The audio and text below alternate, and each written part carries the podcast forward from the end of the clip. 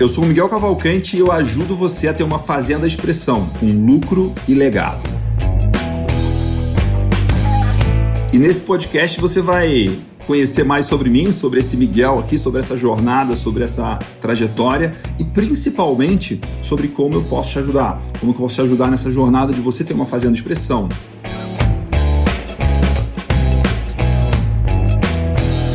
Olá, seja muito bem-vindo a mais um podcast do Agrotalento, onde a gente convida pessoas que a gente gosta, respeita e admira para poder compartilhar um pouco da sua experiência, dos seus aprendizados, da sua jornada até aqui. Hoje tem uma convidada muito especial, provavelmente é a melhor e mais dedicada aluna do Agrotalento, viu? A pessoa que mais participa, mais interage, mais estuda, mais se dedica, né? Hoje faz parte do nosso grupo de Mastermind, é né? uma pessoa que dá pelo exemplo, pelo trabalho, pelo jeito que ela é, é muito, muito inspiradora. Com vocês, Denise Boscoli. Denise, obrigado por você estar aqui, obrigado por aceitar o convite. É uma alegria ter você com a gente aqui no podcast, é uma alegria ter você com a gente no Agrotalento e no Mastermind Aliança Agrotalento. Eu que agradeço, Miguel. Denise, pra gente começar aqui, é, uma coisa que eu não sabia, e eu acho que muita gente que te conhece não sabe, onde você é nascida? Eu nasci em Passo Fundo, eu sou gaúcha. Ah, olha só, é gaúcha, né? Maravilha. E você hoje mora no Mato Grosso e tem fazenda no Mato Grosso e tudo mais, mas me diz, sendo gaúcha morando no Mato Grosso, qual que é o seu corte de carne preferido? Ah, eu gosto de picanha. Maravilha, maravilha.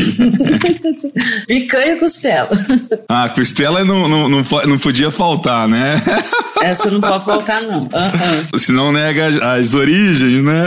Essa é fundamental. Bom demais, bom demais. E, Denise, o que que, começando aqui, como é que você me conheceu? Como é que você chegou ao Miguel, ao Agrotalento? Como é que foi essa, essa jornada aí de... Me lembra esse processo que eu sempre, sempre gosto de, de relembrar isso. Eu te conheci em 2015, mas eu te conheci. Eu te seguia desde 2015. Olhava tuas postagens, gostava muito do que você falava, né? Daí, em 2018, você sabe que foi quando meu marido faleceu, eu decidi encarar, porque eu precisava muito da tua ajuda. Através do que eu escutava de você, as coisas que você falava me inspirava muito. Então, foi para mim foi um marco. Eu falei, eu vou começar. E aquele dia eu comecei e fiz todos. A partir daí tu sabe da minha história, né? Eu fiz todos os teus cursos. Daí chegou um ponto que eu falei, não, é pouco. eu preciso de mais. Foi daí que eu entrei no, no, nosso grupo do Mastermind. E depois a aliança, né? Exatamente. Puxa vida, que legal. Mas e como é que foi? Como é que era em 2015, assim? Como é que você acompanhava? Você, você já. Eu só acompanhava. Eu só te acompanhava, só olhava. Não, eu, eu nunca me manifesto. Eu não sou de ficar dizendo, ah, legal, isso. Não, eu, fico, eu geralmente fico quieta. Eu fico invisível. Eu fico só captando, captando, captando. Só escutando. É, isso é muito, é muito interessante, é muito comum isso, sabia? Que é, às vezes a pessoa acha ah, que só quem comenta é que participa e só quem comenta que é aluno e tudo mais. A gente tem vários alunos, como você, que são super ativos no sentido de assistir, de estudar, de implementar, que muitas vezes nunca comentaram em nada, nunca escreveram em nada, nunca, né? É, e aí, mas colocam em prática, que é o mais importante, né? Se você ah, com certeza, Miguel, com certeza. Não é, não é comentar que faz a diferença, né? O que faz a diferença é você implementar. Com certeza. Como que foi esse processo? Em 2018 você teve esse, é, o, seu, seu marido veio a falecer. Como é que foi acordar e estar numa uma realidade totalmente diferente em que agora você tinha que tocar os negócios, agora você tinha que assumir a fazenda? Como que foi esse processo aí? Porque eu sei que isso é, é uma coisa super difícil, mas você, todo mundo que te conhece vê uma força muito grande em você, vê a maneira como você se dedica, como você supera, né? Você é uma mulher de fibra, uma mulher de, de muita força, né? Sendo gaúcha gaúcha, é, vou usar a expressão gaúcha, né? Uma mulher faca na bota, né? Exatamente. Então, como é que foi esse, esse processo aí de, desse momento de 2018? Ah, Miguel, foi, foi bem complicado, porque você acorda, a realidade é completamente diferente e o mundo não para, os negócios não podem parar. Eu digo assim, o mundo ele, ele, ele acaba atropelando a gente. Se tu parar, ele te atropela, né? E como é um um negócio bem grande, né? Tem muita gente envolvida. Então, o que que, o que, que me preocupou muito? Se, se a gente parar ou se a gente andar mais devagar, as pessoas também vão andar mais devagar, né, Miguel? Então, eu me preocupei muito em sair, conversar com todo mundo e quando eu decidi fazer isso, eu acabei identificando muita coisa que eu poderia melhorar. Eu digo assim, a gente, a gente começa, eu, tenho, eu fui olhar com outros olhos. É diferente quando a gente entra na fazenda para passear, né? E quando a gente entra na fazenda sabendo que aquilo ali é o teu negócio que aquilo ali tu vai ter que fazer crescer, tu vai ter que tocar, é, é muito diferente a realidade. E eu acabei identificando muitos pontos que poderiam ser melhorados. Então, eu, ao mesmo tempo que eu acolhi as pessoas que eu, que eu falava para elas, ó, oh, a gente está aqui, a gente vai continuar, só que não vai cair. Tudo que o Neto planejou, a gente vai fazer. Pode ter certeza, só que eu preciso da ajuda de vocês. Porque sozinha eu não, não tem como, né? Uma pessoa, um negócio não existe se não, se não são as pessoas. Né? As pessoas envolvidas no negócio fazem ele se tornar grande ou pequeno fazem ele andar rápido ou devagar. Então depende da qualidade das pessoas. Da, eu digo assim, qualidade não. Depende do que tu fala para elas, da maneira como tu faz elas agir. Se tu incentiva elas a andar mais rápido, né? Eu digo assim, a gente tem que ensinar as pessoas a fazer o que a gente precisa. Se tu não falar direito, né? A pessoa não vai saber. Então tudo que tu precisa, tu tem que é, é a clareza, Miguel. Tu tem que ter muita clareza no, nos teus objetivos e tu, precisa explicar isso muito bem. Eu digo assim, o que tu acha que é normal, fala de novo. Não deixa de falar tudo. E pergunta, você entendeu? falar de novo, é, é, isso é uma coisa muito simples, né? Mas você precisa repetir, né? A gente, a gente não aprende as coisas na primeira vez que a gente escuta sobre aquilo. É, você tem que escutar outras vezes, de outro jeito, tem que ter uma repetição. E mesmo que você aprenda, você também esquece, né? Então você tem que voltar e, e, e aprender depois sobre aquilo, né? De novo, revi, revisar, reforçar. Mas você tem que cobrar também depois, Miguel. Depois você tem que ver se foi feito, entendeu? Porque às vezes a pessoa entende de um jeito e que não era exatamente. Aliás, você não soube falar direito. Eu sempre digo que a culpa é nossa. Quando a coisa sai errado, a gente deve. Aonde que eu errei? Eu pergunto sempre, entendeu? Porque a pessoa fez o que ela podia fazer. Mas então eu errei na, na minha maneira de falar. Eu não consegui explicar direito, entendeu? Eu sempre me culpo, eu sempre acho que eu, eu que tô errado, entendeu? Eu que preciso ensinar melhor. Sim, é isso aí. Eu preciso explicar mais, explicar direito. Muito bom, Denise. É, se tiver uma, se tivesse uma amiga que está passando pela situação hoje que você estava em 2018, de recém é, começando uma fase nova, né, sem tendo que assumir a fazenda, tendo que entender o negócio. O que que, o que, que são os três conselhos mais importantes? Assim, o que, que você daria de, de três conselhos para uma amiga que está hoje na situação que você estava em 2018? Primeiro se posicione, né? Primeiro a pessoa tem que saber onde que ela está. Ela tem que entender não a situação pessoal dela, entendeu? Ela tem que entender o entorno, tudo. Ela tem que entender o que está acontecendo e procurar pessoas, né? Eu digo assim, eu não, Miguel, eu não tenho, ver, eu não tenho vergonha nenhuma de dizer que eu busquei muita ajuda, mas eu busquei ajuda para entender de, o negócio. Eu digo assim, uma vez tu me falou uma coisa e eu sempre, eu tenho, eu sempre repito isso: busque os melhores, né? Tu me falou que eu não sou técnica, eu não sou nada técnica, né? Tu falou, você não precisa ser técnica, você precisa buscar os melhores técnicos para te ajudar. Então isso a gente tem que ter humildade de buscar ajuda, né? Assim como eu busquei ajuda, busquei muito, a ajuda me ajudou muito, graças a Deus. Todos os seus conselhos foram fundamentais, né? E se junte aos melhores se junte aos melhores, porque são os melhores que vão te levar para frente, entendeu? São os melhores que vão te ajudar a continuar. E eu te digo assim, os melhores vão te ajudar a ser me muito melhor do que você era antes. Eu te digo assim, o meu crescimento, a minha evolução profissional foi assim foi um foguete, porque o nosso grupo, Miguel, ele ajuda muito. Eu digo assim, eles são o advogado do diabo, porque tudo que tu faz tem os Sim. não. Todo mundo fala os não. Não é só elogio não, né, Denise? eu prefiro saber o que pode dar errado. O que pode dar certo eu já imagino, né? Agora o que pode dar errado é complicado. Então, são 20 pessoas ali te falando tudo que pode dar errado. Já imaginou? Que coisa boa. Você já mapeia todos os obstáculos antes de, de começar e já pensa de uma forma muito mais completa. Exatamente, exatamente. Fora que quando você vai trazer uma questão para o grupo, você já tem que pensar muito mais é, de forma completa, profunda sobre a questão, para você não passar vergonha lá, né? É, é... é isso que eu ia dizer.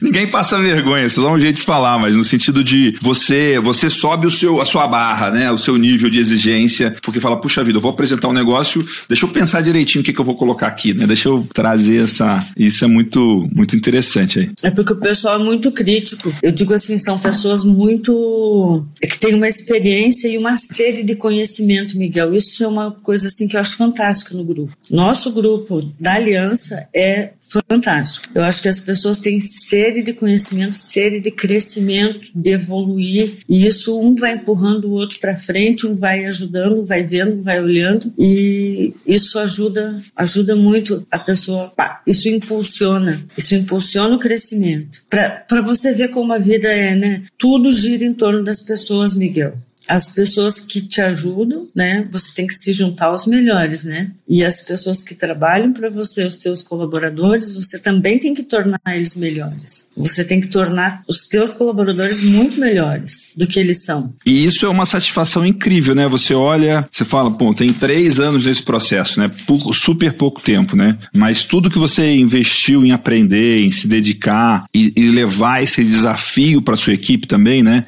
De, de, de, de chamar eles para excelência, de chamar para o desafio, de desafiar eles a melhorar e a crescer. E quando você olha hoje, o quanto que vocês evoluíram, o quanto vocês aprenderam, o quanto que todo mundo cresceu, né? Isso é muito interessante, né, Denise? Miguel, eu me orgulho muito da minha equipe hoje, Miguel. Eu tenho, assim, um orgulho muito grande deles. E hoje eles, eu tenho um carinho, assim, enorme. Eu digo, eles são tudo meus filhos.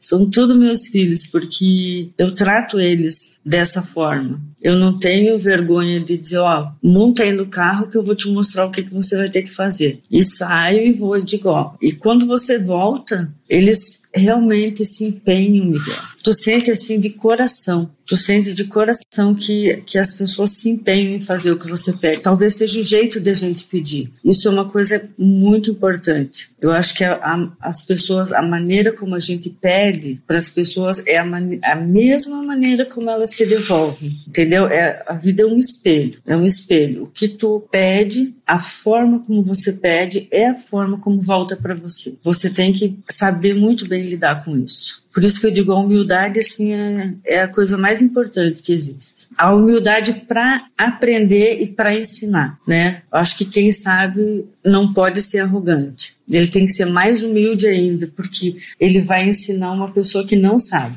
E, e quando você entende, tem uma coisa muito. Você está falando é muito interessante. Quando você entende o jeito que as pessoas aprendem e absorvem as coisas de verdade, né? Porque se, se, o seu objetivo ao falar uma coisa é só parecer entendido ou sabido ou que né, conhece, é fácil. Agora, se você quer que o outro entenda, que o outro aprenda, que o outro absorva, que o outro acolha aquele, aquela informação e haja de uma forma diferente é, com base naquela informação, é muito mais complexo. Aí, aí essa humildade, essa empatia, essa conexão é essencial. Né? E aí você vê gente que sabe muito, só que não consegue passar para as pessoas que trabalham com ele é, o seu conhecimento por causa disso, né? Então é muito interessante isso que você está trazendo aqui de é, o jeito que você fala, o jeito que você se posiciona, o jeito que você se apresenta faz muita diferença, né? E é e tem esse é, se você não cuidar, cada vez que você aprende mais, fica mais difícil aprender com você,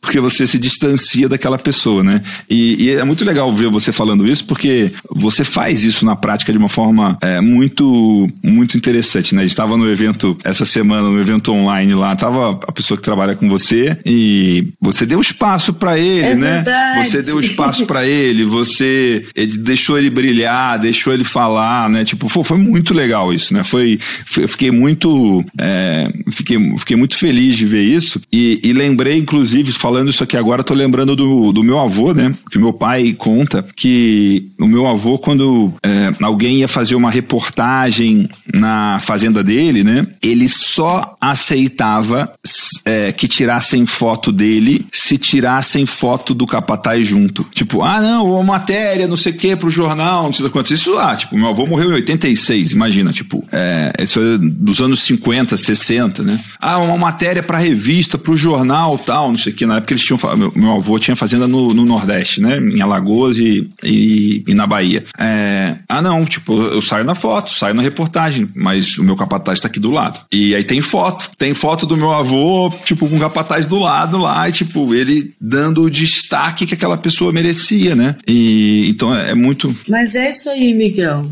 É isso aí. Se tu analisar bem, tu citou aquela, aquela entrevista lá. Na verdade, quem domina o assunto é o Tiago. É ele. Ele. Aquilo ali diz respeito a ele. Tu entendeu? E uma coisa que eu faço, Miguel, quando eu percebo e eu confio, eu sinto a segurança que a pessoa é capaz, eu, eu impulsiono ela. Eu dou toda a liberdade e ajudo ela, porque eu sei que eu vou para frente também. Entendeu? E é, é assim, uma coisa que tu, foi tu que me ensinou, Miguel. Tu me ensinou, nossa, tu me ensinou tanta coisa, tu não tem noção. Uh, uma coisa que tu me ensinou e que eu faço muito é celebrar. Tu falou que a gente tem que celebrar as coisas boas. E eu não celebro sozinha. Nunca. Eu não celebro sozinha. Eu não sei se tu percebeu. Os meninos, quando eu consegui fechar uma linha de borrachão. Nossa, aquilo foi ótimo para mim. Borrachão é aqueles aqueles coxos, né, de, de esteira. Nossa, eu celebrei muito, porque aquilo era uma coisa que eu queria muito, mas eu coloquei toda a equipe junto, tu entendeu? Eu acho que quando você faz uma coisa boa, você tem uma equipe junto. Não eu não fiz nada, eu não coloquei a mão, entendeu? Eu tive a ideia. Então são duas coisas muito distintas. Você tem a ideia, alguém executa. Então não tem como você celebrar sozinho. As pessoas elas estão envolvidas no negócio. E uma coisa que eu tenho assim, é, eu não, é não magoar. Como é, como é que dá bronca? Como é que dá bronca sem magoar? Isso é interessante. Vamos falar sobre isso. não, é outra coisa. Ele, os meninos dizem que eu sou Isso muito não é defeito, brava. não, Denise. Isso não é defeito, não. Eles dizem que eu sou muito brava. Mas assim, eu exijo bastante, entendeu? Eu exijo bastante, não tem como não exigir. Eu falo para eles, eu digo, ó, gente, eu estou falando, não fiquem bravos, mas é, é tudo para o nosso crescimento, para nossa evolução. Eu preciso que a coisa saia perfeita, né? E para sair perfeito, eu preciso que vocês melhorem isso aqui. Desse jeito não dá, né? Eu dou bronca assim, Miguel. Tu acha que não? Os meninos dizem que de vez em quando estou estressada, mas é verdade. Deu falo também com essas coisas que vocês estão fazendo. Não vou falar a palavra, tá? Mas como é que, como é que, como é que dá bronca sem, sem melindrar? Como é que, quais são as dicas da Denise para dar bronca de um jeito bom de fazer dar certo? O tom da voz, Miguel. Você não precisa gritar com a pessoa. Aliás, se tu gritar é pior. Isso tu também falou, que o tom da, a, o tom da voz é que dita a regra. Não é verdade? E, e, às vezes pequenas diferenças fazem muita diferença. Né? Esse, o jeito você. E quanto mais sereno você tá, mais poderoso é o que você fala, né? Tem, tem gente que acha que ficar nervoso ajuda. Não, ficar nervoso atrapalha, porque já fica uma coisa, ah, não, o Miguel tá nervoso ali, tipo, Miguel perdeu a razão. Não, mas você tá dando uma bronca, falando lá e tal. O mais sereno possível é, é muito mais efetivo. E é claro que é mais difícil fazer e é mais raro também, né? As pessoas estão acostumadas a ver os outros estourarem quando acontece alguma coisa errada. E quando você tá ali firme, serena, falando tranquilo, e tal. Calmo. É, tranquilo. faz toda a diferença, né? Faz Muito, mesmo, é bem, Miguel, faz é bem mesmo. diferente. Eu acho que é isso é tratar os outros com respeito, né, Miguel? É, é, e é, eu me, eu estava numa conversa outro dia, numa, numa mentoria até que eu estou participando como aluno, né? Que eu também estou o tempo todo estudando e aprendendo. E aí eu me lembrei, ele é, um, é, é uma mentoria sobre, sobre como sobre escrever livro, né? Tipo, eu tô na empreita de, de escrever um livro aí. Aí e aí ele, você falou do respeito, eu me lembrei disso, que é, é a pessoa que estava, uma das pessoas que estava apresentando lá, falou de um dos livros mais vendidos no Brasil nos últimos, sei lá, 20 anos, livros de não ficção, né, de negócios e tal, que é o livro Monge Executivo. E aí ele falou, você sabe por que, que esse livro foi o mais vendido? E aí eu deixa eu escutar, deixa eu entender por quê, né? E aí ele falou, porque esse livro, não, ele não tem coisas novas sobre liderança, mas ele tem um livro sobre esperança, né? Ele dá uma esperança para as pessoas. E aí, ao falar isso, né, eu me lembrei do livro. Eu me lembrei que eu li o livro há muitos anos, e no livro tem uma página que é meio que o resumo do livro inteiro para mim, e nessa uma página tem o conceito que eu gravei do livro, que é a definição de respeito. É, você acabou de falar, né? Trate as pessoas com respeito. E a definição de respeito desse livro é Respeito é tratar o outro como se o outro fosse uma pessoa importante. Para mim, assim, é, é, a definição mais simples e completa de respeito. O que, que é eu respeitar a Denise? É eu tratar ela de forma como se ela fosse uma pessoa importante. E eu não preciso bajular uma pessoa importante, né? Eu, como é, você pode. Não, aquela pessoa é muito importante, trata ela muito bem sem bajular. Você vai dar bom dia, você vai cumprimentar, você vai escutar, você vai dar atenção, você vai explicar com cuidado as coisas, você vai orientar. Se você tiver que corrigir, você vai falar: olha, acho que é melhor não fazer assim. Né? É, desse jeito não funciona, por favor, o senhor não pode usar isso, o senhor não pode colocar, não pode fazer isso e tal. Tipo, e, e, na essência, todas as pessoas são importantes, né? Então, todas as pessoas merecem respeito. Exatamente. Eu ia te dizer, hoje eu não sei, dizer, não, eu não tenho nenhuma pessoa que não seja importante. Eu lembrei uma coisa agora que eu achei interessante, Miguel. Tu, ah, tu falou da serenidade. Eu, eu vou te contar um episódio que eu perdi a paciência, Miguel. Que eu estourei, juro. Eu, eu, eu saí do meu escritório que nem uma bala. Eu falei, não é possível. Os meninos estavam tocando, eles tinham processado os bezerros, né? E eles estavam tocando com a caminhonete. Ai, ai, ai, Miquel. Eu desci, eu falei, pode parar. Vocês estão loucos? Olha a velocidade que os bichinhos estão descendo ali. Então, assim como eu tenho respeito pelas pessoas, Miguel, eu tenho pavor que maltrate os bichos, os animais. Então, eu foco muito, Miguel, nessa parte do bem-estar animal aqui na fazenda. Tratar eles com respeito também, entendeu? Não precisa bater, não precisa gritar, entendeu? Os animais são exatamente como a gente. A gente tem que tratar eles com respeito também. E isso me fez perder a paciência. Foi a única vez que eu, que eu, eu desci do salto da bota. Foi a única vez que eu desci do salto. E isso me, isso me marcou muito. A gente é humano também, né? A gente erra. E você também tem uma coisa, é, falando sobre isso, né? Tem uma coisa que é muito poderosa, que é quando você achar que você está errado, quando você perceber que você está errado, tem uma coisa mágica que se chama pedir desculpas. Mas isso eu fiz quase de joelho, Miguel. Isso eu fiz quase de joelho. Funciona pedir desculpas, né? Dá, dá certo. Quando eu, eu saio, eu sei que. Eu falei, ó, eu, aquilo, aquela lá não era eu. Só que o que vocês estavam fazendo estava demais. Mas eu peço, eu peço, eu não tenho vergonha de pedir desculpa, Miguel. Não tenho vergonha nenhuma. E eu já até é, é bem, bem normal mesmo. Ô Denise, e vou voltar aqui no quando você começou lá no Agrotalento em 2018, que foi muito interessante, porque você você assistia todas as aulas. E para quem não conhece, o agrotalento ele tem, vamos dizer, uma parte essencial, que são os módulos, que são, né, tem sete estratégias, que é a estratégia de negócio, de dono, de pessoas, de, de mercado, de compra e venda, né, de marketing, vendas, de família e de processos, sete estratégias. Mas aí tem uma série de outros bônus que as pessoas usam dentro da sua necessidade, do seu momento, né? Eu gosto de explicar que é, é, é os bônus do agrotalento é como se fosse um, um buffet de churrascaria top, né? Tem uma infinidade de coisas. Você não vai comer tudo numa churrascaria que tem disponível. Você vai comer o que você mais quer, o que você mais precisa naquele momento. E você é das poucas pessoas, quando eu brinco que você é das melhores alunas, é porque você é das pouquíssimas pessoas que assistiu tudo e assiste, anota e pratica e coloca em prática. Então, como que foi esse processo de arrumar tempo para estudar tanto? Miguel, eu trabalho o dia inteiro, Miguel. Eu tenho uma dificuldade muito grande, às vezes, de assistir as nossas palestras quando é durante o dia. Porque eu gosto, tem uma coisa que eu faço assim, ó, deixa eu só te explicar. Eu de manhã fico no escritório, meio-dia eu vou para a fazenda. É uma coisa, a gente, eu gosto de ficar no pé do eito, que nem a gente fala. No pé do eito a gente enxerga tudo e anota tudo. Mas à noite, Miguel, a gente tem tempo. Você podia ver televisão, você podia ver várias coisas e. Não, você foi fazer. Todo mundo trabalha de dia, tem gente que estuda à noite. Eu falei, por que, que eu não posso fazer isso também? Nunca mais assisti televisão.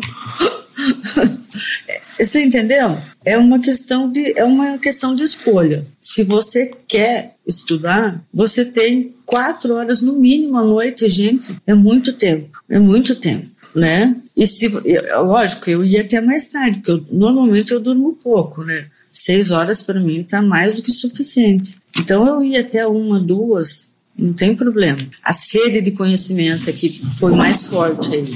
Você entendeu? E você tinha uma necessidade, né? Uma vontade de fazer e tal. Exato. Eu tinha uma vontade, eu queria, porque é, uma coisa que aconteceu que eu achei assim bem interessante, Miguel, é que ficou, não teve parada. Foi dando uma sede de ver, uma sede de olhar, e terminava o módulo, eu já queria saber qual era a outra aula. Eu não conseguia deixar a outra aula para outro dia. Tu entendeu? Até que quando eu vi, eu tinha acabado.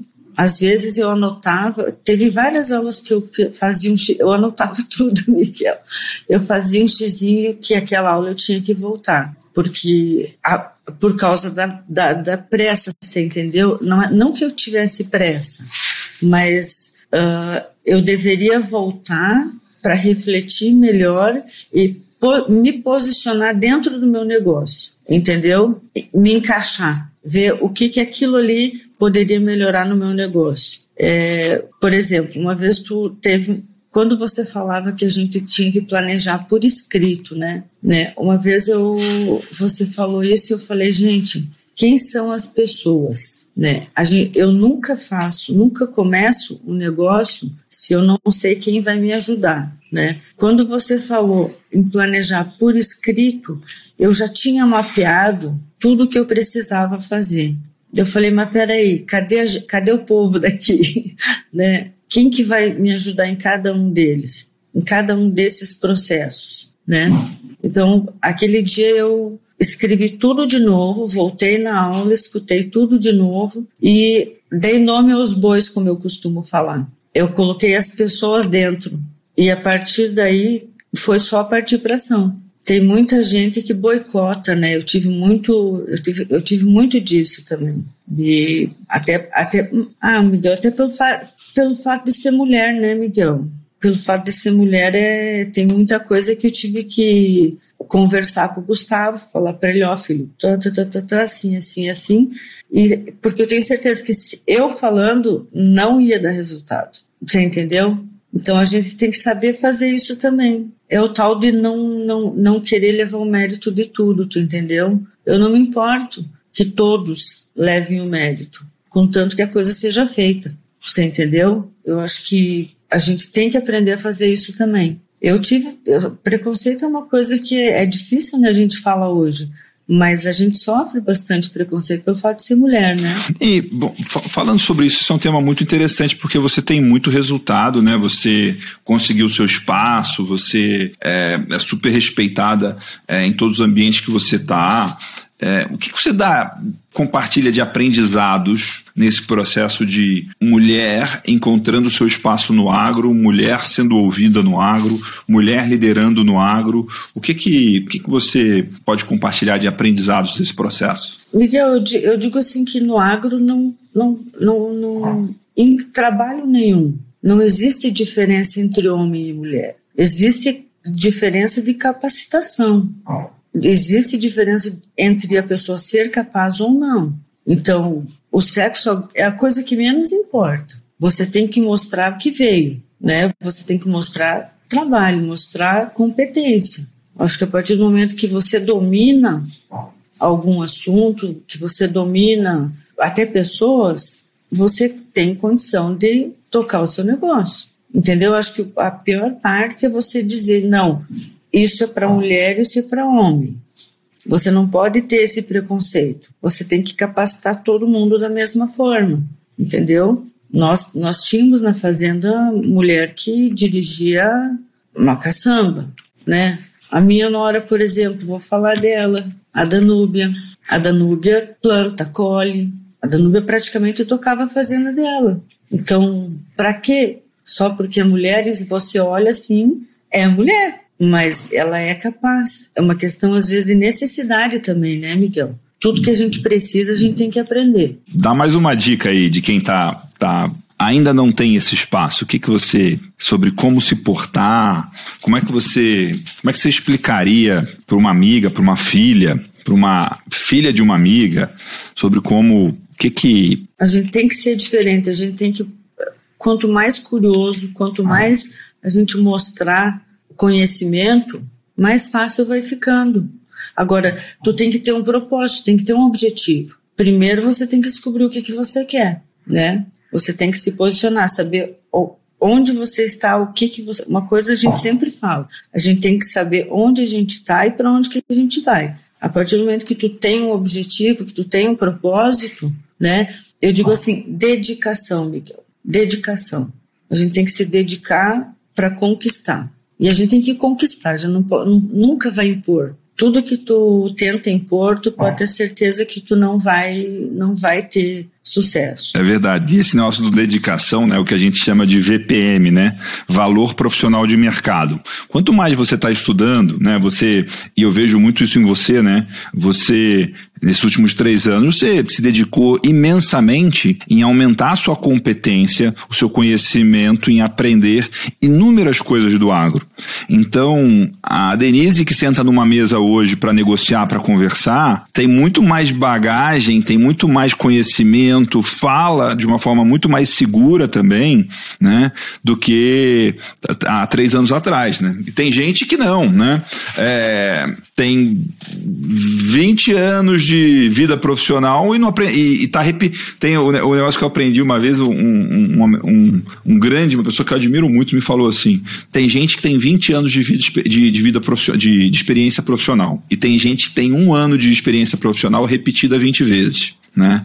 Eu quero ter cada ano uma experiência nova, não quero repetir, né? Então, eu quero estar melhor esse ano do que o ano passado, eu quero estar aprendendo, estar crescendo, estar me desenvolvendo, e você faz muito isso, né? Você tem muito essa, essa busca. Então, cada vez, cada ano que passa, cada dia que passa, que você está se atualizando, você tem mais embasamento, né? E tem uma outra coisa também, Denise, que é muito interessante para mim, que é, não é assim, ah, você estuda ele, faz esse curso aqui, assiste essa aula que vai resolver. Não, você vai criando um acumulado um acumulado, né? E aí você vai ficando mais experiente e você vai, à medida que você vai aprendendo, estudando e aplicando, é, é uma coisa de sabedoria, né? Você vai ficando mais sábio em relação àquilo. Você conecta pontos que ninguém viu ainda, você percebe detalhes que ninguém está percebendo. Então esse, esse entendimento, isso leva tempo. Né? Isso leva tempo de vivência e de estudo, né? Então é muito, é, muito interessante ver isso, ver isso acontecer em você, assim, né? Miguel, tem várias vezes,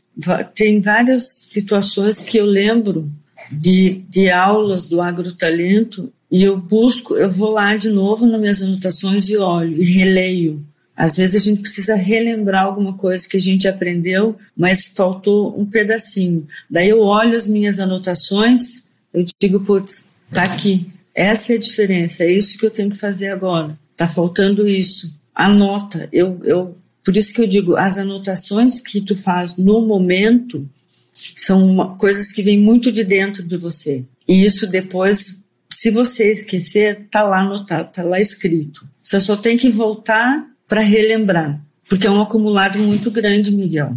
E, e dá, dá, um exemplo de um conceito é, e, e, explica o conceito aqui. Alguma coisa é, que você aprendeu comigo, aprendeu no Agrotalento, aprendeu no Mastermind. O que é um conceito que você pode explicar para quem está escutando a gente aqui? Que a pessoa vai, aprend vai aprender alguma coisa e vai conseguir aplicar na fazenda dela, no negócio dela. O que, que é o, um conceito que você pode ensinar e, e, você, e as pessoas poderiam aplicar aqui? Conquistar a gente não a gente não qual que eu, eu para mim é tão uma questão de conquista que eu até esqueci a outra palavra. Convencer. Isto, Miguel. Isto, exatamente. Isso foi uma das coisas que mais me marcou. Esse é o conceito básico. A gente não não tem que tentar convencer ninguém a fazer nada. A gente tem que conquistar. Essa é a diferença. E como que você conquista? Com humildade, né? Com sabedoria, com paciência, com tranquilidade, né? Não é assim que a gente conquista? Então, e como que a gente convence? Eu já nem sei te dizer porque eu não quero convencer ninguém a nada, eu quero conquistar todo mundo. É, você tem que empurrar, né? Você tem que forçar, né?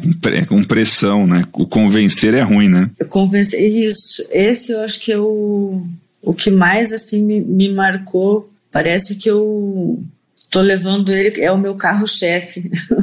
Esse é o meu carro-chefe, conquistar todo mundo. Isso é, isso é uma coisa chave de influência mesmo. Isso é, isso funciona em vendas, funciona em compras, funciona em família, funciona em equipe. Isso foi uma aula muito longa, Miguel.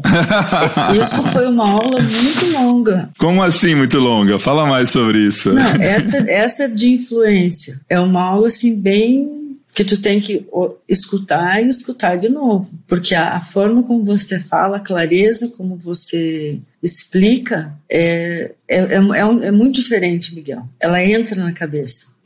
A clareza com que você explica as coisas ajuda muito mais a gente. Como assim? O que, que você me fala mais sobre isso? Não, eu acho que tu é uma pessoa que consegue captar muito fácil as necessidades da gente. E tu, tem, tu consegue explicar muito fácil, tu exemplifica muito nas tuas aulas, Miguel. Isso faz muita diferença. É o, o tom da voz, Miguel a segurança. Eu falo para as meninas, Miguel, ele é muito provocativo. Às vezes dá até raiva. Às vezes, eu digo, às vezes dá até raiva. Ele, ele, ele, ele provoca. Não, mas é Ah, muito mas bom, essa pro, mas é, Tu tá dando risada.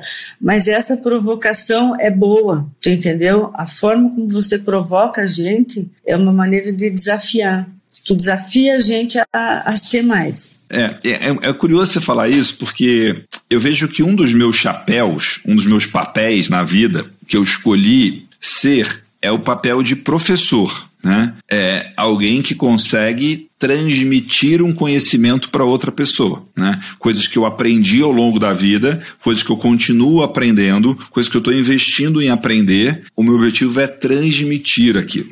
Só que teve uma grande mudança com o tempo, que foi que eu percebi que ensinar ou passar a informação valia muito pouco. Valia muito pouco para quem recebia e, por consequência, valia muito pouco para mim é, o que vale muito para as pessoas e vai valer muito para mim é quando a pessoa consegue absorver, entender e mudar comportamentos. Então, muito do meu trabalho é aprender coisas novas ou validar coisas que funcionam, né? É, é reforçar e melhorar o tempo todo o método, o, o, o corpo de conhecimento que a gente oferece para quem é cliente, para quem é aluno. Mas mais importante do que isso até é a forma que a gente entrega e a forma que a gente apresenta para que a pessoa aprenda, introjete, absorva, abrace aquilo e faça diferente. Então, é, eu gasto muito tempo nisso, né? Então, fazer perguntas e provocar no bom sentido, faz parte desse processo de fazer a pessoa é, ter, uma, ter resultados diferentes e ter práticas diferentes. E, e quando você fala da raiva, eu imagino porque são coisas que fazem, te, te, te, tira da zona de conforto, faz você pensar coisas que você não tinha pensado ainda, né? faz você enxergar pontos cegos que você não tinha visto ainda, ou nem queria ver, na verdade, né? Exato. Não, mas é, eu acho que é isso aí mesmo, Miguel. Porque às vezes tu, tu fala coisas que é óbvio. o óbvio é o que mais incomoda, né? O óbvio é o que mais incomoda. Mas como que eu não tinha visto isso ainda, né?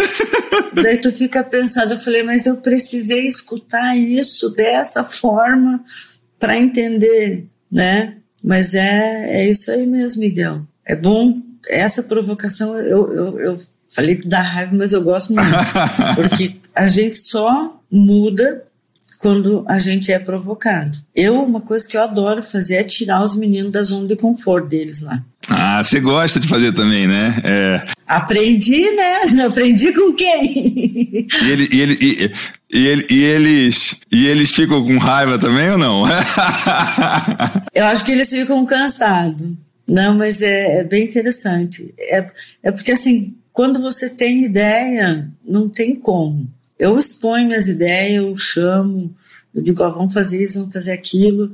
E, e como eles abraçam a causa, entendeu? Eles, eu acho que eles gostam, viu, Miguel? Porque senão eles não fariam. O que que você, Denise, o que que você considera que mais mudou na sua fazenda, do seu negócio, é, depois de você fazer o agrotalento? O que que foi, assim, a grande mudança, assim? Se tivesse que ir uma, uma reportagem, filmar a sua fazenda e o seu negócio por dentro e por fora, é, o, e fazer um antes e depois, o que que, Nossa, o que, que mudou? mudou? Mudou tudo.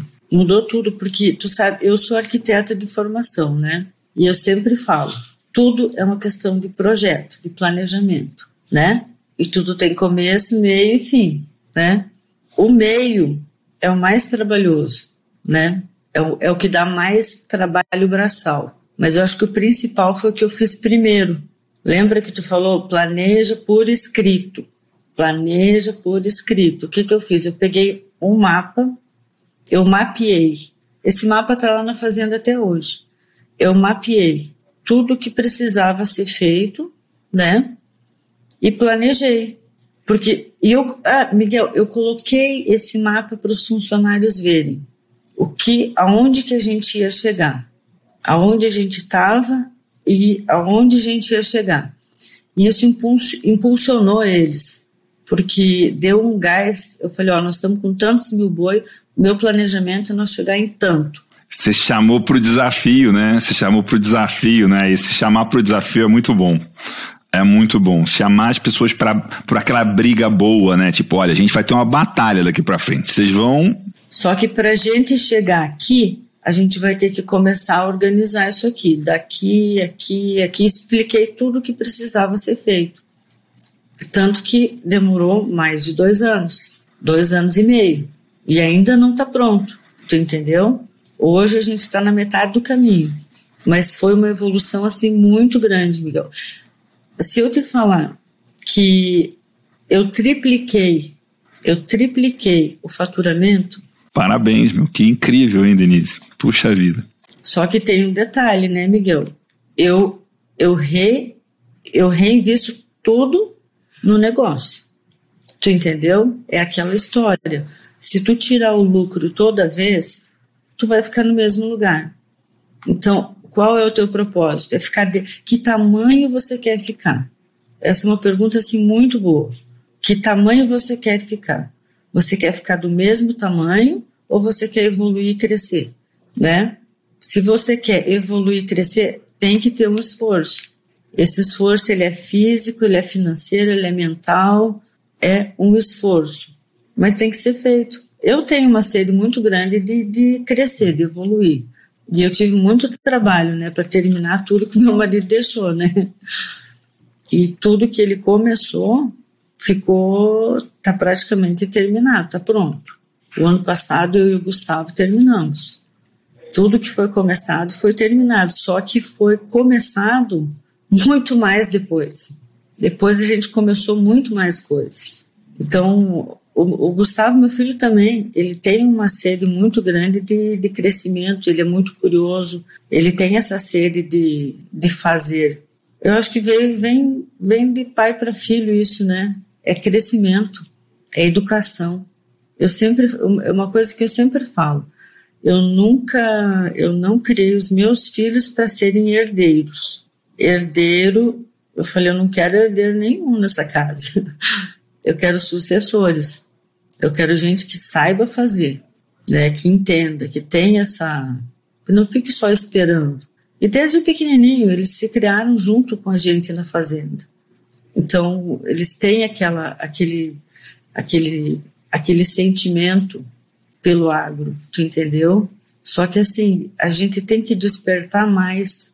O que eu vejo hoje é que as pessoas não são curiosas, Miguel. Elas não têm curiosidade e elas não têm criatividade também, né? É aquela história de botar um prego embaixo do ali no chinelo, na Havaiana, lembra?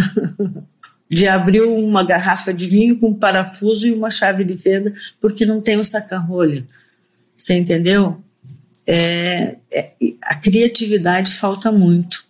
É botar duas rodinhas no tratorzinho para ele ter mais peso, né? E afundar mais na silagem. O Gustavo fez aquela, eu não sei se tu viu, aquela lâmina nova para fazer silagem. Nós eliminamos cinco implementos com aquela lâmina. Foi só colocar um trator maior, né?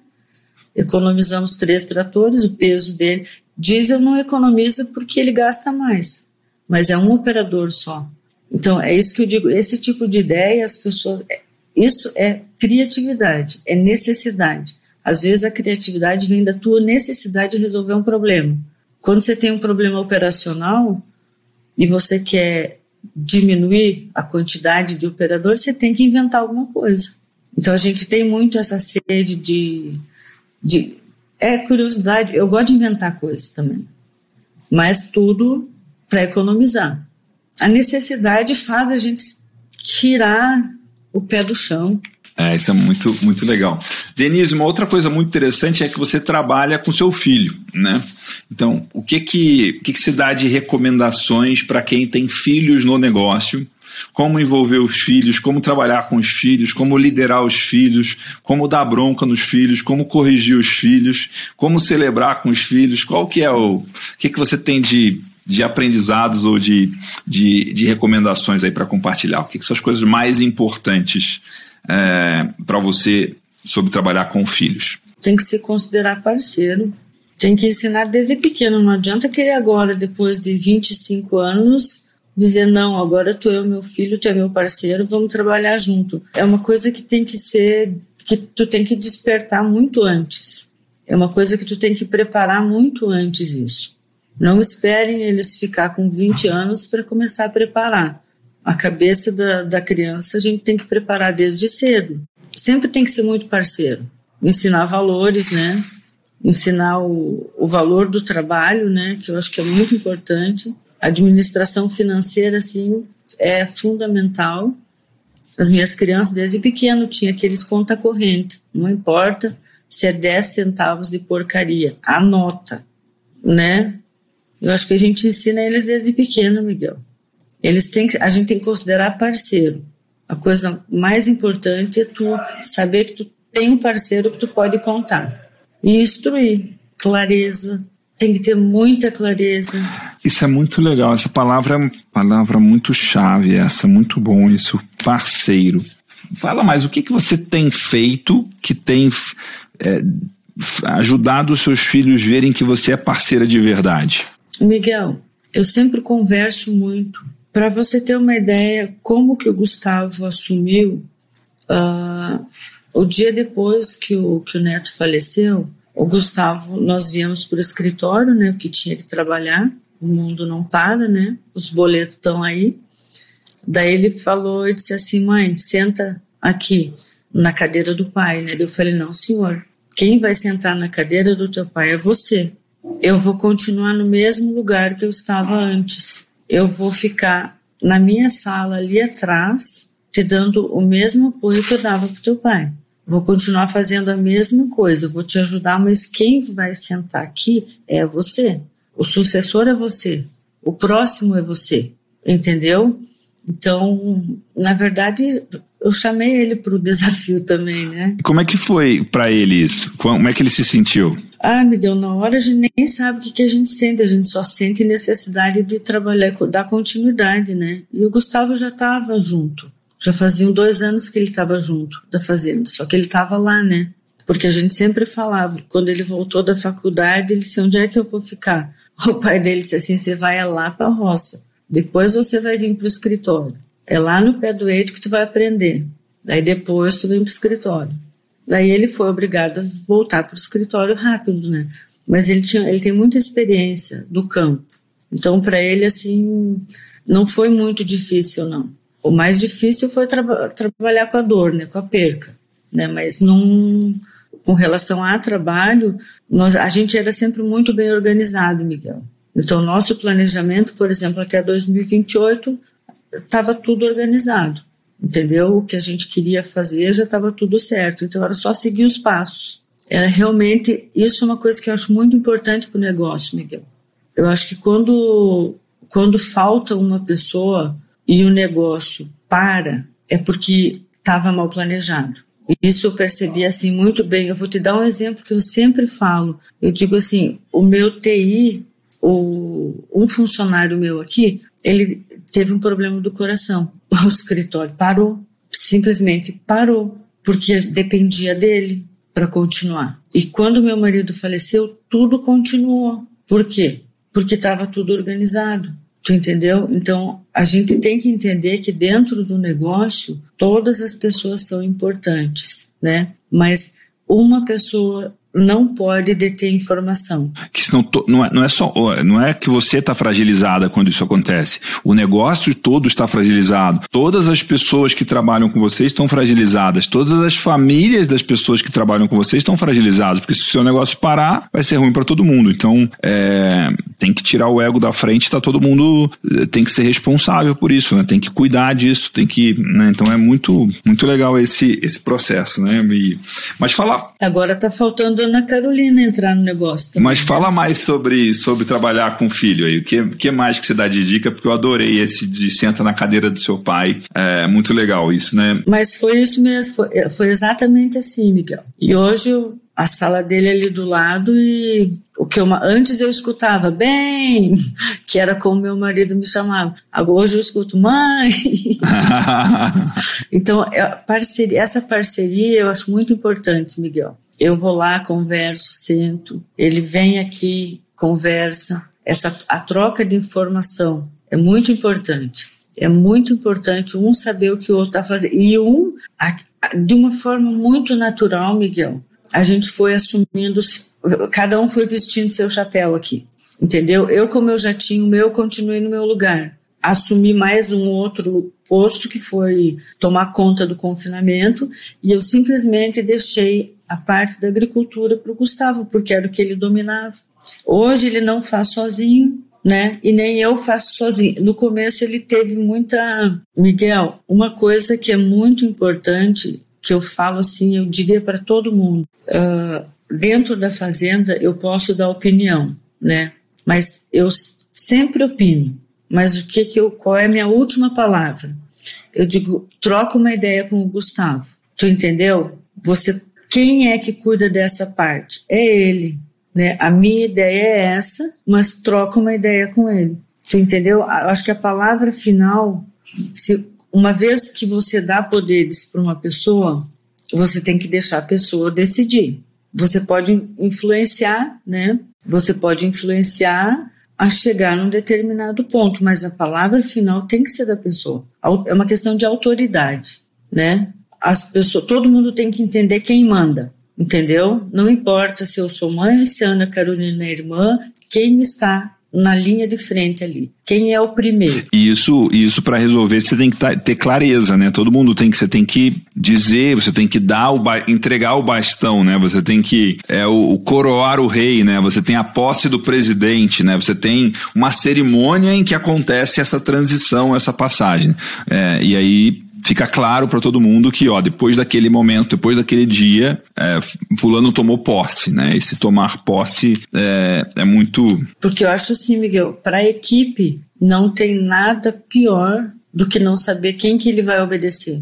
Afinal de contas, quem manda? Tanto que ele também, ele fala assim, ó, isso aí é com a minha mãe. Eu digo, isso aqui é, vejo com o Gustavo. Então, essa questão de, de atribuições, a gente tem muito claro. A gente sabe muito bem o que. E Miguel foi de uma forma tão, tão, tão harmônica, sem, sem. Cada um foi assumindo seu posto. Pronto. Cada um tem suas atribuições. Hoje eu te digo que a agricultura e a pecuária elas são mais unidas. Sabe por quê? Porque eu fico na pecuária, o Gustavo fica na agricultura e a gente se ajuda. E isso é muito comum ter confusão disso, né? Ter, ter, ter atrito disso, né? Isso foi, é, é uma, foi um dos meus primeiros, das minhas primeiras anotações ali, foi integrar. O que que para mim é integração? Lavoura e pecuária. Não é só tu ir lá e plantar milho e depois jogar boi. Não. Você tem que fazer a integração das equipes as equipes têm que entender que é, é, é, uma, é uma empresa só. É uma empresa só. Não importa se o setor é agricultura, se o setor é pecuária, se é peixe, o que, que é. A empresa é uma só. Então, a partir do momento que as equipes se ajudam, tu começa a criar uma harmonia muito grande e aí a coisa melhora. Porque um depende do outro. E é incrível, Miguel, porque na integração lavoura e pecuária, tem que ter muita integração com o agrônomo, por exemplo.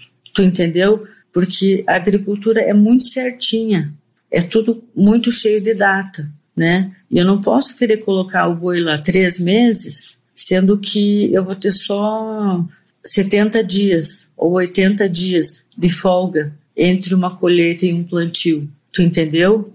Então, não pode ter conflito. Tem que ter muita clareza no planejamento para uma atividade não atrapalhar a outra, porque uma atividade vai ajudar a outra. Tu entendeu? As duas têm que se ajudar.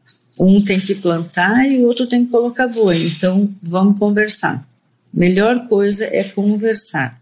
E isso, entre eu e o Gustavo, é muito tranquilo. De vez em quando dá uns pega para capar aqui, mas isso é normal, né? Mas é, é, com, é a clareza, Miguel. É a tal da clareza. A tal da clareza é a coisa mais importante que eu acho que tem. Muito, muito bacana isso, Denise. Parabéns assim por esse, por esse trabalho, por essa condução, né? É, Denise, uma, uma das coisas que a gente mais trabalha no, no agrotalento é esse a pessoa deixar de ser só produtora, entender a fazenda como um negócio, entender de compra, entender de venda, não pensar só em produtividade, pensar em produtividade e custos e aí, né, é, eficiência operacional e focar em lucro. Como é que você explicaria, como é que você explica é, esse jeito de pensar a fazenda é, que a gente tanto trabalha no agrotalento para uma pessoa que não conhece isso ainda? Como é que como é que é o seu entendimento disso? Como é que é o seu entendimento dessa filosofia de foco na margem, foco no lucro, entender o negócio como um todo? Miguel, a questão é os, os apontamentos, né? Tudo que você faz, você tem que, tem que medir, você tem que anotar. Você tem que saber, por exemplo, quantos, quantos minutos leva uh, ah, para encher um caminhão, um, um caminhão de silagem. Quantos minutos eu demoro, a máquina de fazer feno demora para fazer um rolinho, entendeu? Quantos metros ela gasta para fazer um rolinho. Tudo é medida, você entendeu? Tudo tem que tudo é mensurável, tudo é mensurável. Uh, uma vez você me falou que quando a gente quer chegar a notar demais e lá nos mínimos detalhes, a gente pode se perder. Certíssimo. Só que é uma questão de evolução, né? Primeiro, por exemplo, você tem que saber que a tua folha, você gasta tanto na tua folha. Pronto. Aí você separa por setores, né? Esse setor é tantos por cento da folha, esse é tantos por cento, esse é tantos por cento, né? Nesses tantos por cento, tantos por cento é a, o básico, tantos por cento é a administração. Então, é uma pirâmide, né? É uma pirâmide. Mas não funciona negócio nenhum se você não tiver o controle, se você não tiver os seus números, se você não fizer questão de apontar. Ah, não sei quanto gastou de diesel. Não pode. Você tem que saber quanto você gasta. Porque quando você quer diminuir, reduzir custos, você vai reduzir onde? Se você não sabe nem o que você faz. Se você não sabe quanto que sobra. Ah, eu quero comprar mais um trator, mas será que está sob... quanto que sobrou? Não sei. Então é, é, complicado isso, né? Eu sempre fui muito de anotar. Eu tenho aqui meu controle diário. As meninas vêm aqui pegam uma listinha aqui de tudo que tem que pagar, que na, há 15 dias atrás elas já deixaram lá, eu já olhei. Tu entendeu? É com, é com o fluxo de caixa, Miguel de Deus. O fluxo de caixa é a coisa mais importante. Porque eu digo, se tu não tem um planejamento, o fluxo de caixa é o quê? É, é, é uma mistura entre o que eu gasto e o que eu recebo. Se eu não sei isso, como que eu vou trabalhar? Eu não consigo imaginar alguém tocando uma empresa sem ter controle dos números. Talvez porque eu sempre tive aqui atrás controlando esses números, né? Às vezes eu perguntava pro neto, eu falava, amor, por que que você gastou tanto diesel? Ele sabia, ó, gradiei, fiz isso, fiz aquilo. Esse é o entendimento que hoje eu tenho com o Gustavo. Você entendeu por que, que eu tenho que ficar onde eu tô? Porque eu controlava os números sempre. Você explicou de uma forma muito interessante, né? Ter os números na mão é o primeiro passo de você tocar uma fazenda de um jeito profissional, porque aí você vai tomar decisões embasadas no que é o mais importante. E quem não sabe esse, os seus números está perdidinho, né? E aí está perdido e muitas vezes está perdido e está querendo andar mais rápido. Se você está perdido, se você não consegue enxergar o que está na sua frente, você quer andar ainda mais rápido, a chance de acidente é, é ainda maior, né?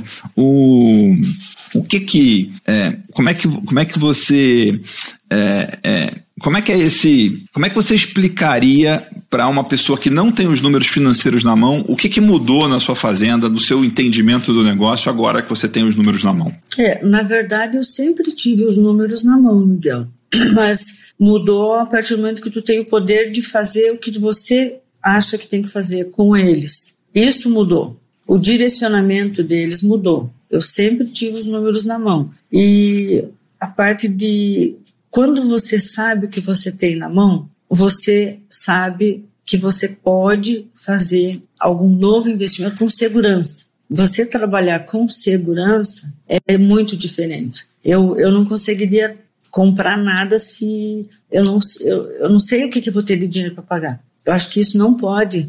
A pessoa tem que saber o que ela tem para saber até onde ela pode evoluir. Os números são o básico, Miguel. Quando você tem os números, você vai para frente. Quando você não tem, você está indo para trás, você pode ter certeza. Você vai para trás. É o, é, é, é o controle, né? O controle.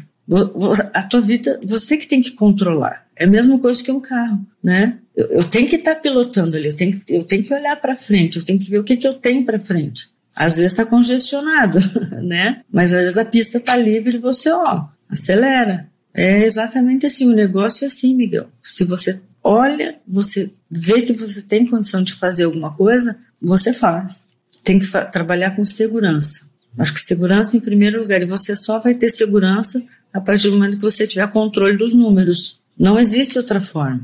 Muito legal. Puxa vida, que bacana isso. Né? Esse ter os números na mão muda, muda tudo. É, Denise, a gente, uma das coisas que a gente mais fala também, que é a essência de tudo que a gente faz, né? É, quando eu vou olhar uma fazenda, vou olhar um projeto, vou olhar um negócio, são as sete estratégias, né? Estratégia do negócio, entender o negócio, entender você como dona, como a pessoa mais importante, as suas competências, suas habilidades, seus talentos, entender de gente, né? Gestão de pessoas, entender de mercado, entender de negociação, de vendas, de compra, de marketing, entender da família, né? Envolver a família e, por último, melhoria contínua e processos e inovação. Como é que, como é que você explica esse conjunto de sete estratégias para quem está é, tá aqui ouvindo aqui e ainda não conhece, ainda não faz agrotalento, ainda não está nesse processo? Ah, Miguel, primeiro só fazendo agrotalento, me desculpa. não, só fazendo agrotalento, Miguel, sinto muito. Porque Primeiro, a pessoa tem que abrir a cabeça, né? Enquanto a pessoa não abrir a cabeça e não souber aonde ela tá, não, não tem como ela evoluir. Ó, oh, Miguel, melhor manda fazer o agrotalento ali que vai dar tudo certo.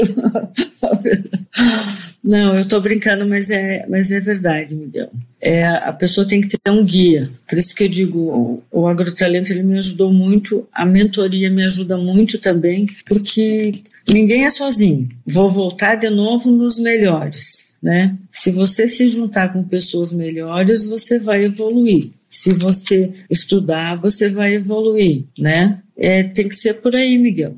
Estudar e evoluir, estudar e evoluir, estudar e evoluir, ou parar e estagnar. Vamos decidir o que queremos dessa vida, né? E ser, e ser como você disse, né? O mundo não para, né? E se você, se você para, o mundo te atropela, né? Então é, é muito verdade isso, né? E, e o que, que é fazenda expressão para você? O que, que é? O que, que significa fazenda expressão? Como que é a fazenda expressão da Denise? Miguel, uh, ontem eu até escutei isso. Uma pessoa me disse assim: Nossa, Denise, como os teus funcionários te tratam bem, né? Como eles sentem a tua falta, como eles te perguntam, como a maneira como. Para mim, é isso aí, Miguel. É harmonia. Eu acho que é melhor. Eu, o ideal para mim seria a pessoa entrar na fazenda e sentir todo mundo feliz trabalhando, sem reclamar, sem cara feia, sabe? Trabalhando feliz, fazendo o que gosta. Eu não quero ninguém na minha fazenda de cara feia. Porque se tiver de cara feia, é porque está fazendo o que não quer. Então a pessoa deve estar tá no, no lugar errado. Tu sabe aquela história que se tu não pode falar alguma coisa, é porque tu tá no lugar errado. Você tem que poder falar as coisas para todo mundo, entendeu? Você tem que poder falar. Se você não pode falar alguma coisa, tá no lugar errado. Se eu não puder falar o que eu penso para os meus colaboradores, ou eu estou no lugar errado, ou eles estão no lugar errado. Eu acho que quando a pessoa faz o que gosta, Miguel, acho que amor, paixão, essas coisas pelo, pelo trabalho é muito importante. Eu não quero ninguém fazendo coisa forçada na fazenda. Deixa eu trocar de lugar. Porque às vezes acontece isso, Miguel. Uma coisa que a gente tem que ter é a sensibilidade de dizer: não, essa pessoa está no lugar errado. Vamos trocar ela de posição. É que nem um jogo de, de xadrez, né? Aqui a gente não joga dama, aqui a gente joga xadrez. É mais complicado o negócio. Você entendeu? Então cada peça tem o seu lugar. Como que você quer que é, as pessoas falem sobre a fazenda da Denise? O que, que é o jeito que, que você busca? É, que, se alguém for descrever como é o seu trabalho, como é a sua fazenda, como que é, como que você gostaria? Como que você tra, o que, que você, é, como é que é o, o, jeito que você gostaria que as pessoas descrevessem? Eu acho assim, ó, Miguel. Eu eu, gost, eu gostaria muito que, as, que a pessoa que saísse de lá de, falasse que é um lugar bom de trabalhar Todo mundo quer isso, Miguel. Eu quero que todo mundo tenha vontade de trabalhar na fazenda. Que todo mundo seja atraído pelo jeito que a gente trabalha, porque às vezes a forma como você conduz um negócio atrai ou afasta pessoas, né? Eu quero trabalhar de uma forma mais humana. Eu quero que as pessoas queiram trabalhar comigo, se sintam felizes, se sintam acolhidos. Você acolher um funcionário, que eu chamo de colaborador, só depende da maneira como você trata ele. Você sabe, a gente tem o nosso objetivo é o mesmo. O trabalho, o, o, o empregador e o empregado, falando assim, o objetivo deles é o mesmo, é o trabalho. Um quer que seja feito e outro precisa fazer. Nós temos o mesmo objetivo, entendeu? Então você tem que acolher bem as pessoas. Se tu, tu me fez uma pergunta, é exatamente isso mesmo. Eu quero que as pessoas sintam acolhidas lá. E trabalhe, né? Pelo amor de Deus. e trabalhe. Isso é uma coisa que eu perguntei para uma. Tem uma. Tá, isso está num, num material bônus do Agrotalento, que é, é um cara que era. Eu, eu, tive uma, fiz uma conversa, uma entrevista com um cara que é um empresário, que trabalha no mercado financeiro, mas é excelente em criar cultura e colocar valores na, né, em criar um ambiente bacana para se trabalhar na, no negócio dele. E aí eu perguntei para ele, mas como que você faz para não. Você está falando um monte de coisa legal, as pessoas se sentirem felizes, ser bacana e tal tal, tal, tal. E como é que você faz para a sua empresa não virar um clube? Ele falou: os valores. Um dos nossos valores é cultura de resultado. Então tem que ser legal, tem que ser bacana, tem que ser interessante, tem que ser divertido, mas tem que gerar resultado, tem que dar resultado. Então isso é uma coisa é, muito muito interessante. Eu, eu, adorei coisas que você falou aqui sobre fazendo expressão para você. É, você começou falando sobre poder falar, né? Porque o lugar onde você não pode falar, você não está no lugar certo. Achei muito legal. De você ter uma fazenda mais humana, um negócio mais humano, você ter funcionários felizes que se sentem acolhidos e um lugar que as pessoas trabalham. Né? Um lugar que as pessoas geram resultado, um lugar que as pessoas fazem, né? É, e... e... tu pode ter certeza que eles geram resultado. Eu sei. eu chamo pro, eu chamo eles eu pro. Eu sei, muito bem isso. e é muito legal isso, Miguel. Chamar eles para briga, mostrar um, uma, ó, a gente pode chegar até ali. Nossa, isso, o dia que eu falei um número para eles lá, o olhinho deles brilhou. Ah, é? Como que é, foi isso? Daí um, um dia, porque eu estabeleci metas, né? Ó, esse ano a gente vai confinar tantos mil boi, ano que vem para cinco anos. Entendeu? Eu nunca faço um planejamento a, a, curto prazo. Não existe isso, Miguel. Planejamento a curto prazo é o dia a dia, praticamente. Você tem que planejar a longo prazo. Daí, esses dias eu estava no curral, porque eu, eu fico lá no curral também com os meninos, né? Um ano, vamos supor assim, esse ano 10, o ano 20, o ano que vem 30, o outro 40, o outro 50 mil boi, né? Esse ano, então, vamos supor que a gente está no ano dos 20, né? Daí o, o menino falou, ih, dona Denise, nós já estamos, ó, nossa meta já está, ó. então, eles lembram, a partir do momento que você fala, eles focam naquilo também. E eles veem a movimentação.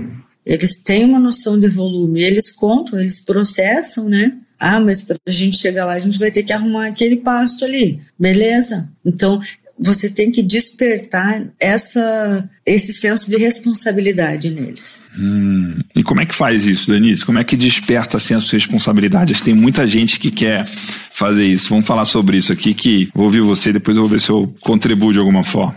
Senso de responsabilidade?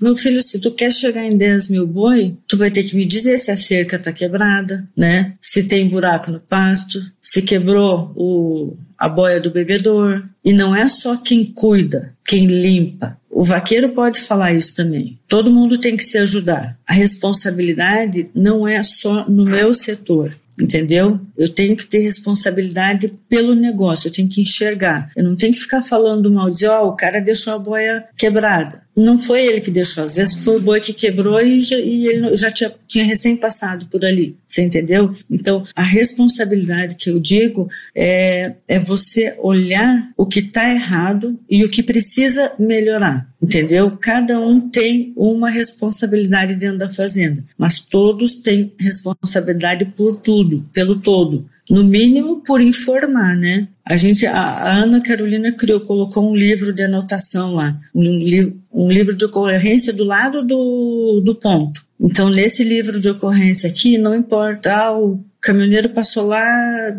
viu alguma coisa. Escreve ali, comunica. Uma coisa muito importante, Miguel, para a pessoa ter responsabilidade, os grupos de WhatsApp, eles são maravilhosos são maravilhosos. Eu prefiro trabalhar com os grupos do que mandar um WhatsApp isolado para uma pessoa. Eu quero que todo mundo saiba o que, que eu estou pedindo para o fulano. Você entendeu? E os grupos eles servem para a gente até evitar de falar besteira, né? Vamos, vamos focar no trabalho, entendeu? Os grupos são para isso. E eles são muito bons, porque através dos grupos, se tu pede alguma coisa e alguém não fez, o outro vai lá e pergunta, ué, você ainda não fez isso? O que, que aconteceu? Né? Então, esse é o senso de responsabilidade que todo mundo tem que ter. Então, você fala para um, mas todo mundo sabe, todo mundo está sabendo o que está acontecendo. Isso é muito importante.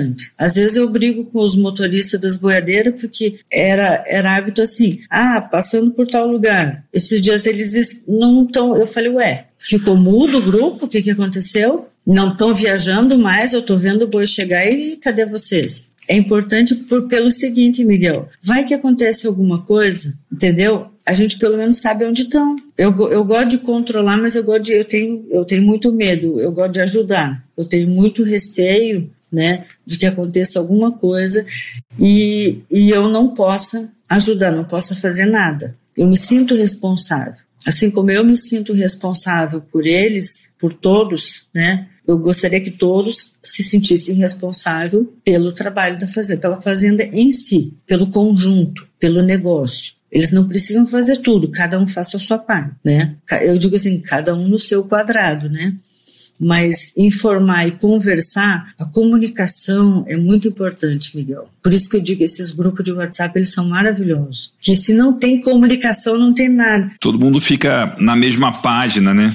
Todo mundo fica na mesma página, né? Eu também adoro isso. Para mim é uma coisa, é um básico que funciona demais. Todo mundo tem WhatsApp, todo mundo usa WhatsApp, tem um grupo em que todo mundo tá ali. É, e é grupos por assunto, ou por projetos, por áreas. Isso eu, eu aprendi com um amigo que gerencia muitos negócios grandes e Cada, cada projeto, cada coisa tem um grupo de WhatsApp com as pessoas envolvidas naquele projeto. E aí você manda áudio, você manda foto, você manda vídeo, você manda o link e você discute ali quase que em tempo real e, e tá todo mundo. Você tá, eu tô falando com você, mas tá todo mundo sabendo o que tá acontecendo, né? Então tá todo mundo na mesma página. É isso que tu falou, eu nunca tinha pensado. Tá todo mundo na mesma página. É isso aí, Miguel. Todo mundo tem que estar tá na mesma página. Uma vez eu li isso aí, que não adianta não, duas pessoas lendo o mesmo livro, não vai resolver nada se uma estiver lendo uma página e outra outra página. Eles têm que estar na mesma página. E eu, eu vou falar mais coisas para engajar e para ter responsabilidade. É, uma coisa que a gente já falou bastante aqui é essa questão da comunicação e da clareza, de você, é, na maioria das vezes, a responsabilidade de quem fala, você não está explicando direito, você não deu detalhes, você não, não passou como funciona. Então, tratar com clareza. E a outra coisa, que é uma coisa, parece engraçado que eu vou falar, mas tem muita gente que não faz, que é tratar as pessoas como adultas. Quando você trata a pessoa como adulta, você espera que ela se comporte como adulto, que ela seja responsável, que ela tenha um comportamento de adulto. As pessoas se comportam como adultos, né? E se você tratar os seus funcionários como crianças ou como bebês, eles vão se comportar como bebês e como crianças, né? Então, é, e a gente, né, chamar, isso também tem a ver com chamar para o desafio, né? Também chamar para excelência, né? Olha, é, é, você se mexe na cadeira, né? A bola na cadeira é um sinal de que o negócio está pegando, né? Não, e legal, esse, tanta coisa boa que a gente está falando aqui. O que que, como é que você. É, é, a gente, eu sei que o que acontece dentro da sala do Mastermind é muito incrível, muito especial e muito diferente do que acontece em outros lugares, né? Como é que você descreveria para quem não é do Mastermind o que é o Mastermind? O que é o Mastermind é você não pensar no seu problema sozinho.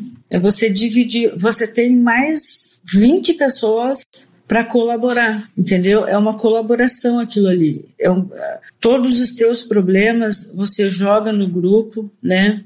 E cada um dá a sua opinião. O mastermind é você não evoluir, não caminhar sozinho. O mastermind é um grupo para impulsionar mais rápido. Eu acho que o mastermind ele, ele me ajudou, ele aumentou a velocidade de implementação, uma coisa que você sempre fala, que a, minha, a velocidade com que eu implemento meus projetos é muito rápido, mas também eu tenho 20 pessoas para me ajudar para discutir, Miguel. Como é que eu não vou andar mais rápido? Você entendeu? Eu acho que, no meu ponto de vista, o, o grupo de mastermind é para isso. É para impulsionar. Porque você tem pessoas capacitadas, você tem pessoas experientes para trocar informação, tanto boas e para te alertar também, né? Para te alertar. Eu acho que eu me sinto mais segura. O mastermind me dá uma segurança muito maior, porque as pessoas te mostram o que já foi feito, o que pode dar errado o que pode ser melhorado, o que pode dar certo. Então, é, é um, o Mastermind é um grupo de master, mentes, né? São mentes que pensam, né? Acho que quando você tem pessoas que pensam sobre o teu assunto, né, é mais fácil de tu resolver. Compilar dados também, meu Deus do céu, é muito fácil das pessoas rapidinho eles já compilam, já falam tudo que precisa ser falado. É que nem na escola, né? É que nem na sala de aula. Quanto mais gente tiver, tu já viu, aula particular é bom, tudo bem, mas mais pessoas aprendendo junto é muito, é muito melhor. Sozinho ninguém anda, Miguel. E é uma coisa muito interessante porque as pessoas muitas vezes não percebem que em grupo vai ser melhor, né? Ah, eu queria só com conversar só com o Miguel, sem mais ninguém, mas a pergunta dos outros muitas vezes são mais úteis para você do que a sua própria pergunta, né? Você aprende mais com as questões dos outros, com as perguntas dos outros, com os desafios dos outros, do que com seus próprios é, desafios e questões, né? Isso é muito, muito interessante. Eu já vi acontecer tantas vezes. Eu tenho tanta certeza que isso é, é verdade que é, é, é muito é muito importante você aprender com as questões dos outros, né? Que legal que você trouxe isso. Você explicou de uma forma muito boa, né? Que legal. É, Denise, é, o que, que, é esse negócio de rosa do deserto, hein? Ah, Miguel, eu gosto muito de rosa do deserto. É uma flor. O que que acontece, Miguel? Ah, eu tenho um final de semana, eu fico em cada lugar. Um final de semana eu vou para a fazenda em Alta Floresta, um final de semana eu vou para Nova, Nova Mutum, um final de semana eu fico aqui e um final de semana eu preciso ficar em casa. Eu preciso descansar a cabeça e cuidar das minhas rosas do deserto. É um hobby meu. E a rosa do deserto é uma, é uma das que eu mais gosto, porque é, você tem como trabalhar, olha só eu manipulando aqui, você tem como trabalhar, conduzir ela, conduzir as podas, conduzir a raiz delas. É, é, eu gosto muito. É aquela do, do Caldex gordinho, sabe? O que que você deixa de tarefa, de desafio para quem está assistindo a gente aqui? Alguma coisa que tire a pessoa da zona de conforto? Alguma coisa que seja um passo adiante aí? O que que você é, deixa de desafio para quem está assistindo a gente aqui? O que, que você deixa de, de uma, alguma coisa que a pessoa possa começar a colocar em prática até o final da semana que vem e que seja positivo para ela e que seja fora da zona de conforto? Meu Deus, Simples. Só isso, Miguel. Só isso. Só isso. o que você faria, Miguel? De novo, para colocar o seu nome embaixo, que você pudesse Para colocar assinar. o seu nome embaixo, né? Porque se você não puder assinar o seu nome, é sinal que você não tem que fazer, né? Não faça nada que você não possa assinar embaixo. Fazer uma revisão de quais coisas você está fazendo hoje que você pode colocar, você tem orgulho de assinar o seu nome naquilo que você está fazendo. Puxa vida, olha só que interessante, né? Que legal, isso, adorei isso, Denise. E eu vou te falar. E eu quero a resposta. as coisas mais incríveis que eu fiz na vida foram coisas que eu coloquei uma audácia, uma vontade, um desejo, uma vontade de fazer mais, né? E, e esse. E aí eu tenho vários marcos, assim, né? O jeito que eu olho para isso é qual que é o marco do ano, né? O que, que, eu, o que, que, eu, o que eu fiz de mais importante esse ano? E e esse jeito de, de olhar, eu posso colocar meu nome nisso, né? É uma, posso assinar, é muito interessante. E eu estava fazendo uma, um planejamento com, com a minha equipe sobre coisas que a gente vai fazer no Beef Point. E eu não estava satisfeito com, com o que a gente estava desenhando, sabe? E, e, eu não usei esse termo que você colocou, mas eu falei, poxa, a gente tem que ter uma coisa mais desafiadora, uma coisa mais é, memorável, uma coisa mais. que seja mais marcante e que vale a pena fazer. E, e esse jeito que você colocou aqui é isso, né? É, me de, definiu de forma muito bem, é, de uma forma muito precisa. É, puxa o projeto, esse projeto que eu tô falando aqui, eu não queria assinar meu nome nele, sabe? Ah, isso aqui é uma, uma, um trabalho do Miguel. Eu não, tava um negócio, ah, legalzinho, não tava ruim não, tava bom, mas tava um negócio, ah, mas, sabe, assim, não empolga. E, e assim, hoje é, é muito interessante porque é, tudo que eu tenho feito tem sido com essa pegada de ser o Miguel por inteiro, ser íntegro e causar impacto e estar tá alinhado com o que eu acredito. Então, por exemplo, quando eu olho para o grupo de Mastermind hoje, eu assino meu nome com um baita orgulho de ser o líder do grupo, porque tem pessoas incríveis e porque tem uma, uma, uma cultura de participação, de contribuição, de resultado muito, muito interessante muito é, é, valiosíssima e assim pessoas do bem e pessoas boas que entram no grupo elas vão crescer e vão contribuir com o grupo e vão também vão, vão crescer com um negócio como um negócio como pessoa. Eu tenho um baita orgulho de assinar meu nome. Quando eu olho para é, quando eu é isso né? Quando eu coloco quando eu ve, olho para o agrotalento hoje com as mentorias que a gente inseriu, com a mentoria de gestão financeira, com o acompanhamento mensal de mercado, de boi, de grãos, com todos os módulos que tem, com todo o conhecimento que tem lá, com a maneira que a gente acompanha, com a dinâmica que os alunos interagem na que a gente chama de rede do bem, Eu assino meu nome com baita orgulho, sabe? Então, é muito muito legal ter essa pergunta, né? O que que você está fazendo que você tem orgulho de assinar o seu nome? E se tem alguma coisa que você não tem orgulho de assinar o seu nome, trata de mudar, né? Ou parar de fazer, ou mudar o jeito que você está fazendo para poder botar o seu nome, porque o seu nome vai ficar lá, né? Então, Queira ou não. Que legal, viu? Puxa vida, adorei esse desafio, Denise. Parabéns, que massa, viu? É, e pra gente, pra gente ir pro final aqui, o que, que você deixa de mensagem para mulheres do agro, para nova geração do agro, para pessoas do agro? Pode ser para quem você quiser, mas qual que é a mensagem que você deixa? Sejam audaciosos. Não deixem de fazer o que vocês querem fazer. Coloquem seus planos em, pra, em ação. Encontrem parceiros, se virem, façam qualquer coisa para colocar em ação seus planos. Tem que ser audacioso hoje, Miguel. Tem que ser audacioso. Tem que ter coragem de botar a cara, né? Não tem que ter vergonha de botar a cara no mundo e trabalhar, gente. Tem que ter coragem. Coragem e audácia. Humildade, né? Sejam não tentem ser o que vocês não são. Pelo amor de Deus, vai dar errado, né? Não tentem ser o que não são. Se não tem capacidade de fazer alguma coisa, procure quem faça, né? Não se engane, né? A gente não pode se enganar. Puxa vida, adorei isso aqui, Denise. Puxa vida, olha só. Coragem, audácia, humildade e seja você. E tá na pulseira do Agrotalento aqui, torna-te quem tu és, né?